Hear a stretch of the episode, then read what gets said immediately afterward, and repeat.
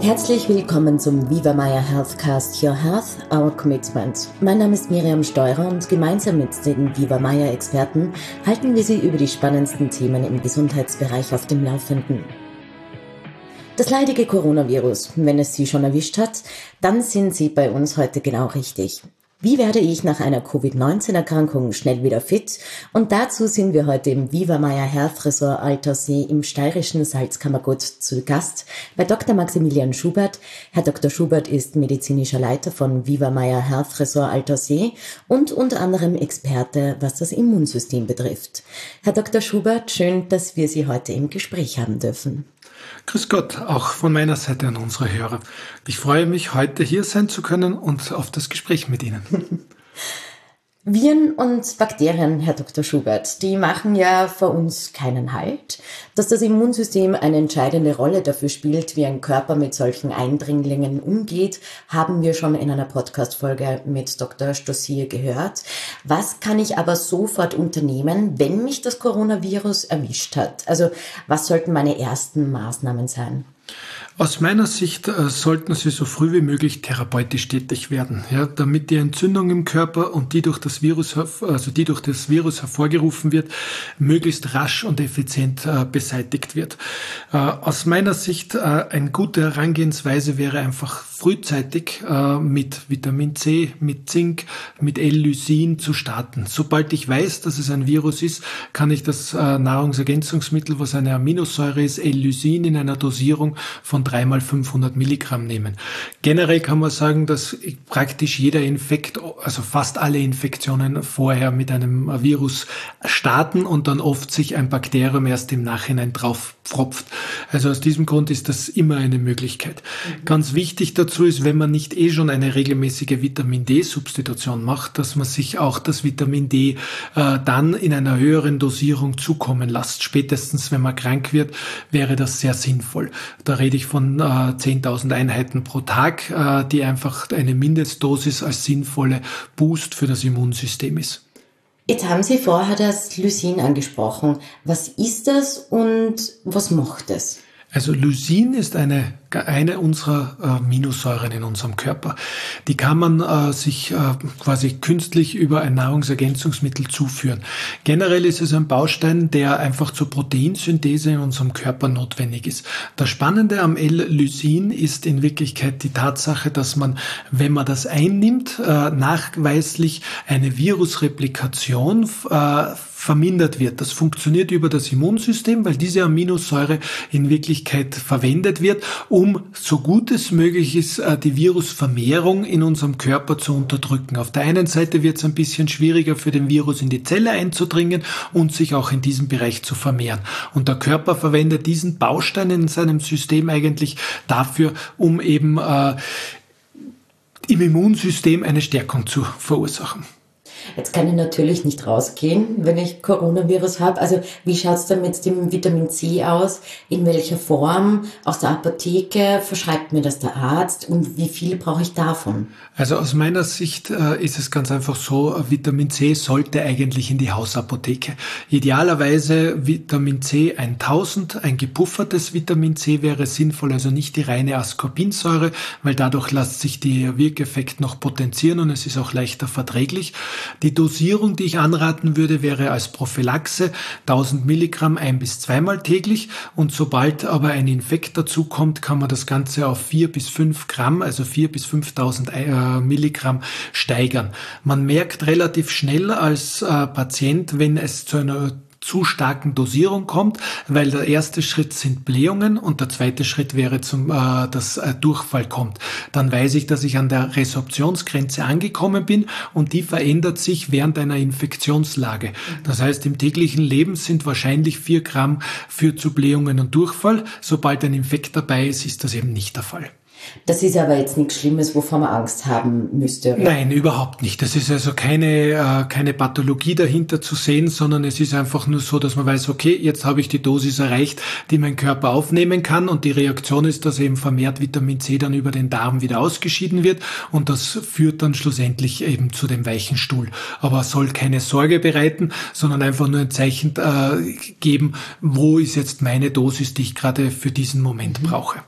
Und neben diesen ähm, Mikronährstoffen, die ich zu mir nehme, gehört wahrscheinlich auch viel Ruhe dazu oder was, was gibt es sonst noch, was ich tun kann? Also im Allgemeinen ist es natürlich äh, die Ruhe. Muss man ehrlicherweise sagen, äh, in, der, in den letzten, sagen wir, 20, 25 Jahren, glaube ich, hat, haben sehr viele Leute wieder verlernt, dass wenn man krank ist, dass man Ruhe braucht. Man schleppt sich mit äh, leichten Fieber zum Teil, aber auch mit Erkältungssymptomen doch noch in die Arbeit äh, aus äh, natürlich Verantwortlichkeit, die man sich fühlt, weil man den Job ordentlich äh, machen möchte aber in Wirklichkeit muss man sagen, hat das jetzt sehr deutlich gezeigt, wenn einmal ein Infekt äh, wesentlich anderen Verlauf nehmen kann als äh, ein banaler Schnupfen, dass es automatisch dazu führt, dass andere Leute dadurch angesteckt werden. Auf der anderen Seite, wenn man sich selbst nicht schont, kann der Körper auch nicht seine vollständige Energie in äh, die Reparatur und äh, in das Immunsystem stecken, damit ich möglichst rasch die Infektion wieder loswerde. Also aus diesem Grund eine Schonung ist absolut sinnvoll äh, und zwar so früh wie möglich. Und damit ist es so, dass selbst die Heimquarantäne ja nur ein bedingt schlechtes Mittel ist, weil zumindestens kann man sich zu Hause besser schonen, als wenn man äh, permanent unterwegs ist. Mhm. Jetzt zu diesen ähm, Mikronährstoffen, die wir vorhin angesprochen haben, noch einmal zurück. Heißt das, dass mein Covid-Verlauf dadurch vielleicht nicht so schwer wird? Äh, man kann ihn abmildern. Ja, auf der einen Seite gibt es eigentlich schon sehr gute Studienlage darüber, dass Vitamin D im Vorhinein einen ordentlichen Spiegel im Blut zu haben, plus Vitamin C, sprich genügend Antioxidantien, da können ja auch Vitamin C, E, Pflanzenstoffe dazu. Wenn diese Stoffe ausreichend im System vorhanden sind, ist die Wahrscheinlichkeit für einen schweren Verlauf deutlich geringer. Ich meine, auch aus der Erfahrung heraus, es sind ja doch, äh, erreichen mich immer wieder Anrufe oder E-Mails von äh, Patienten von uns im Haus, die einfach an Covid äh, erkrankt sind und nach Hilfe fragen. Und man muss ehrlicherweise sagen, wenn man ihnen diese Tipps äh, gibt, ja, ist es so, dass die Mehrheit der Patienten dann mit einem milden Verlauf äh, zu rechnen haben. Spannend ist äh, auch, dass wenn Symptome stärker werden, ist natürlich der nächste Schritt notwendig. Ja, es ist so, dass ich jetzt nicht äh, sagen möchte, dass Vitamin C, D, Zink, äh, Lysin, dass diese Nahrungsergänzungsmittel einen Krankheitsverlauf bei jedem Patienten hundertprozentig äh, reduzieren wird, weil es einfach davon abhängig ist, wie die eigene Immunantwort ist. Mhm. Aber sollten dann mehr Symptome dazukommen, stärkeres Fieber, äh, und zwar wirklich über ein paar Tage, vielleicht, dass das aufrecht bleibt, Geschmacksverlust, äh, gastrointestinale Symptome, was äh, Covid anbelangt, dann ist es aber sinnvoll, rechtzeitig mit äh, Cortison und mit, äh, mit Heparin zu starten. Ganz simpel und einfach, man weiß, dass, die der, dass derzeitig die Hauptnebenwirkungen beziehungsweise die tödlich verlaufenden Fälle äh, etwas ein Problem haben mit dem sogenannten Zytokinsturm, was eine Überreaktion der Entzündung in unserem Körper darstellt oder aber auch mit Thrombosen zu tun hat. Und äh, sowohl das Cortison, was ja eigentlich ein körpereigener Stoff ist, ja, aber natürlich dann in einer medizinischen Dosis, aber auch gleichzeitig ein Heparin. Das eine verhindert mir die Entzündlichkeit und das andere verhindert mir äh, zu, äh, dass Thrombosen äh, als Risiko auftreten. Und mit diesen zwei Mitteln würde ich immer anraten, möglichst früh zu starten. Es sind natürlich Medikamente, nicht jeder ist erfreut, äh, ein Cortison zu nehmen, aber es ist so, dass wenn ich das kurzfristig mache, gezielt einsetze bei so einer Erkrankung, dann habe ich am Ende des Tages den Erfolg und kann ja im Nachhinein dafür sorgen, dass ich wieder meinem Körper die Chance gebe, die ganzen Stoffe wieder auszuscheiden, die ich mir künstlich zugeführt habe, sobald der Virusinfekt wieder vorbei ist. Jetzt sitzen viele Patienten Covid-19 einfach ohne Hilfe aus. Ähm, heißt das, ich sollte gleich einmal von mir aus den ersten Schritt zum Arzt machen und sagen, ich hätte gerne Cortison oder wird mir der Arzt das eh sagen, dass ich das nehmen sollte?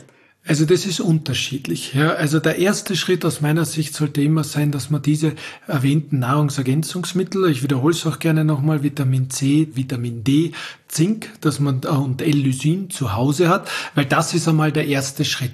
Wenn man dann Krankheitssymptome entwickelt, dann ist es ganz einfach so, dass da der nächste Schritt ist, dass man sich rasches zu diesen Medikamenten begibt. Dadurch, dass es so ist, dass man ja eigentlich in Covid in den meisten Fällen in einer Quarantäne sich befindet, äh, muss man wahrscheinlich nur mit dem Hausarzt telefonieren. Sehr, sehr viele Hausärzte, auf jeden Fall in Österreich, aber ich bin überzeugt auch im deutschsprachigen Raum generell, äh, wissen schon Bescheid darum, dass man einfach frühzeitig mit einem Cortison und mit einem Heparin anfangen soll zu therapieren. Und ich gehe davon aus, dass es auf irgendeine Art und Weise möglich ist, rasch an diese Medikamente heranzukommen.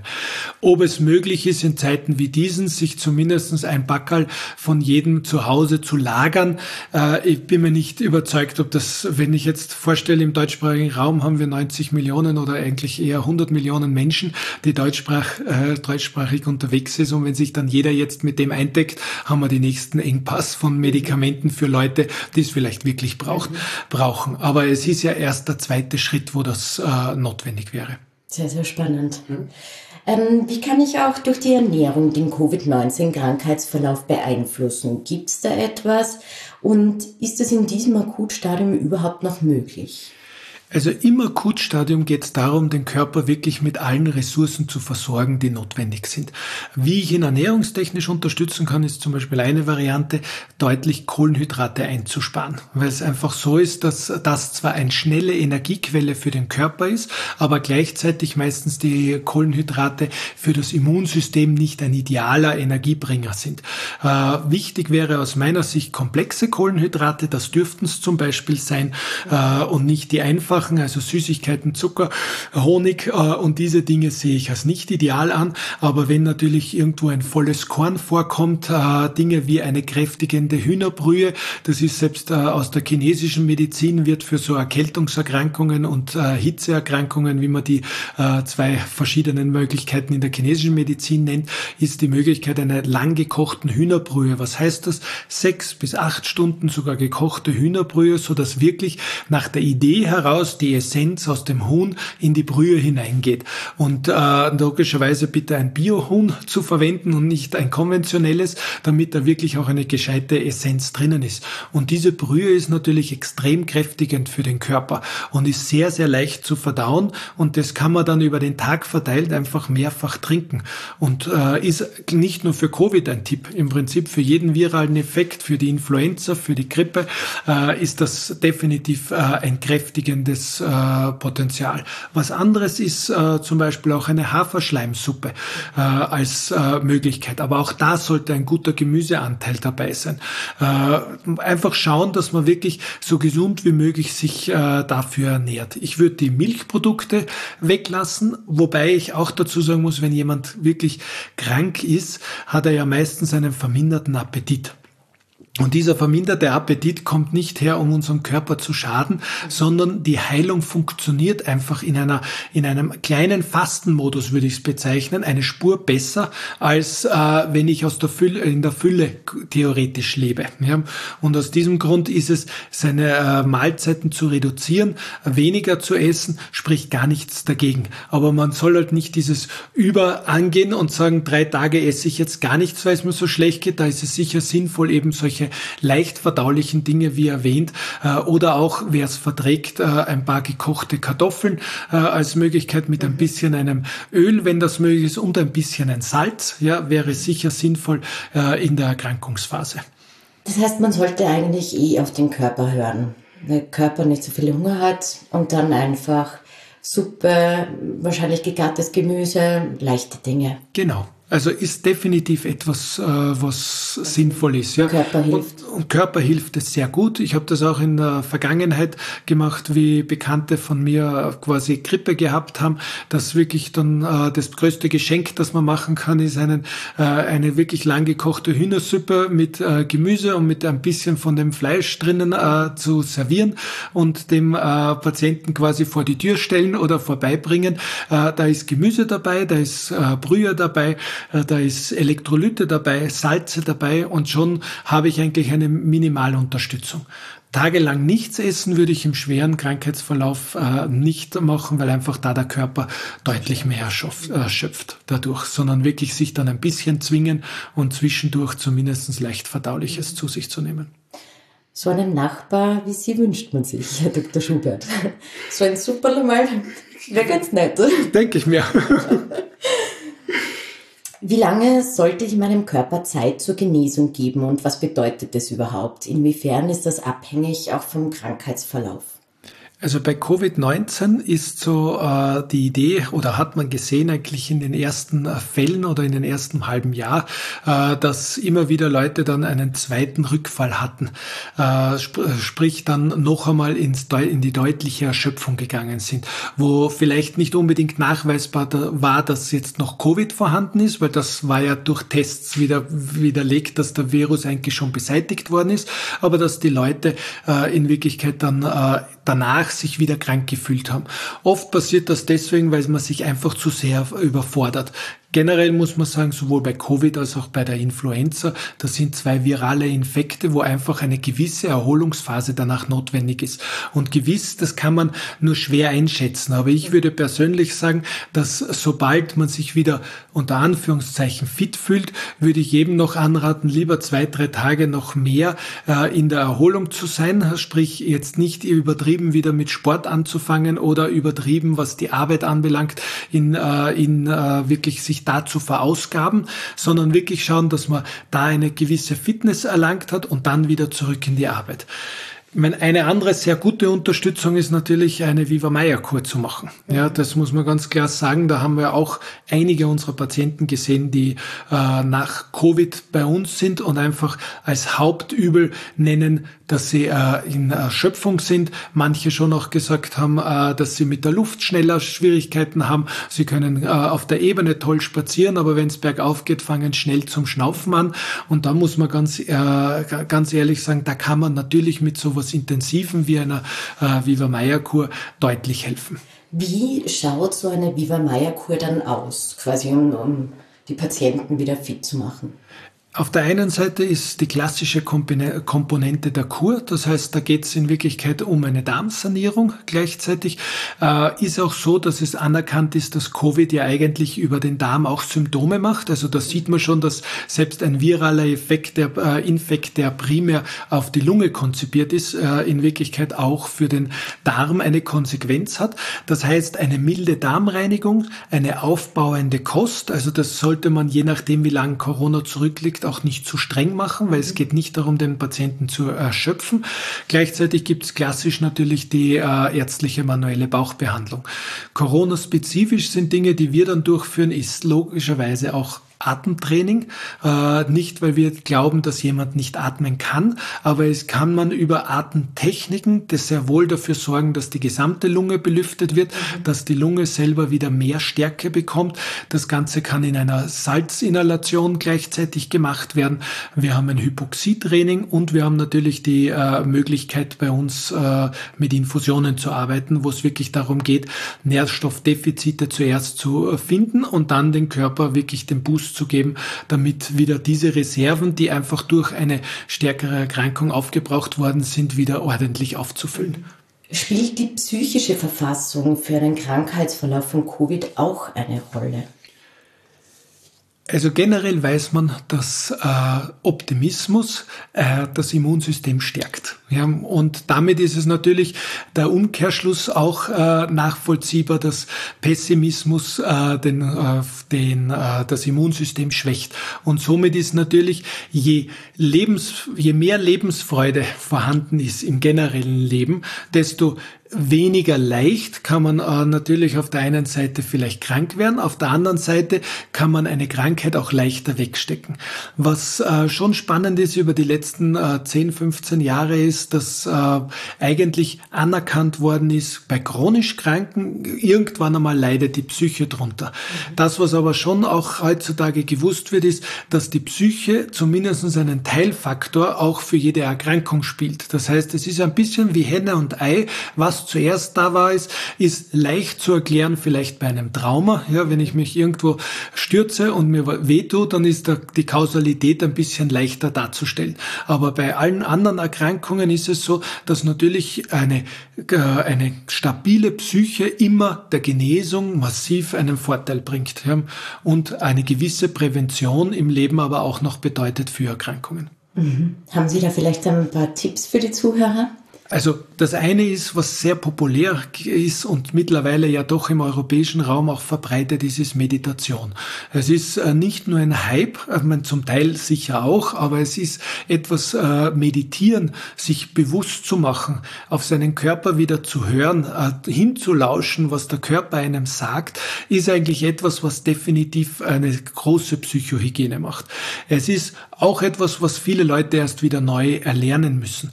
Es sind äh, Therapieformen wie eben Meditation, äh, autogenes Training, ähm, Qigong oder auch Tai Chi sind äh, solche Varianten. Beim Yoga spielt die Atmung, aber auch die Meditation eine äh, große Rolle.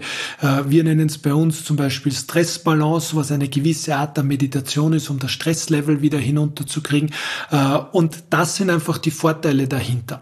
Und äh, diese Psychohygiene aktiviert mir dann auch wieder den Parasympathikus. Und der Parasympathikus ist jener Nerv, der sehr stark auch beeinflusst wird durch, der unseren Verdauungsapparat beeinflusst, aber auch von unserem Verdauungsapparat beeinflusst wird. Somit ist wieder eine, eigentlich ein Kreislauf zu sehen, wie das ganze System äh, zusammenhängt. Mhm. Spannend.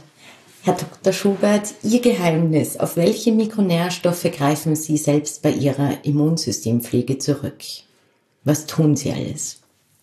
Als erster Stelle würde ich einen hohen Vitamin D-Spiegel anstreben. Und das mache ich auch bei mir selber. Das heißt, Vitamin D ist für mich sicher eines der Schlüssel, äh, sagen wir, Vitamine, die äh, man sich regelmäßig zuführen sollte. In unserem Breiten kann einfach unser Körper nicht ausreichend produzieren. Und aus diesem Grund macht das Sinn, sich das zu substituieren. Ich mache mindestens zweimal im Jahr eine Laboruntersuchung, um sich anzuschauen, ist dieser äh, Vitamin D, ist mein Vitamin D-Level an der oberen Grenze in diesem Laborbereich. Und so schaue ich einmal, dass ich mich einstelle. In der Wintersaison normalerweise immer von äh, September bis Ende April nehme ich in der Früh und am Abend jeweils ein Vitamin C 1000 gepuffert und äh, ich nehme in dieser Zeit auch Zink 30 Milligramm einmal täglich abends äh, vorm Schlafengehen. Das ist definitiv die Basis, äh, die ich meinem Immunsystem Gutes tue. Auf der anderen Seite schaue ich mir dann immer wieder auch meine antioxidativen Level an und mit diesen Levels äh, schaue ich auch, dass ich dann entsprechend Pflanzenstoffe, wenn es notwendig ist, oder andere Vitamine mir zuführe, damit ich einfach da wirklich so ausgeglichen sind, dass mein Immunsystem möglichst stark ist, um äh, möglichst selten äh, krank zu werden. Mhm. Lieber Herr Dr. Schubert, ähm, vielen Dank für Ihre Zeit. Das Gespräch war super spannend. Ich habe wahnsinnig viel mitnehmen können. Liebe Zuhörer, ich bedanke mich auch bei Ihnen fürs Mit dabei sein. Hören Sie auch in unsere Podcast-Folge rein, in der wir mit Dr. Stosier, medizinischer Leiter des Maya Health Resorts, Maria Wörth, auf den Zusammenhang von Immunsystem und einer Covid-19-Erkrankung genauer eingehen. Darin erfahren Sie auch seine besten Tipps für ein starkes Immunsystem. Ich freue mich, wenn Sie auch da hineinhören. Bleiben Sie gesund und vielen Dank, Herr Dr. Schubert. Vielen Dank für diese Möglichkeit. Alles Gute.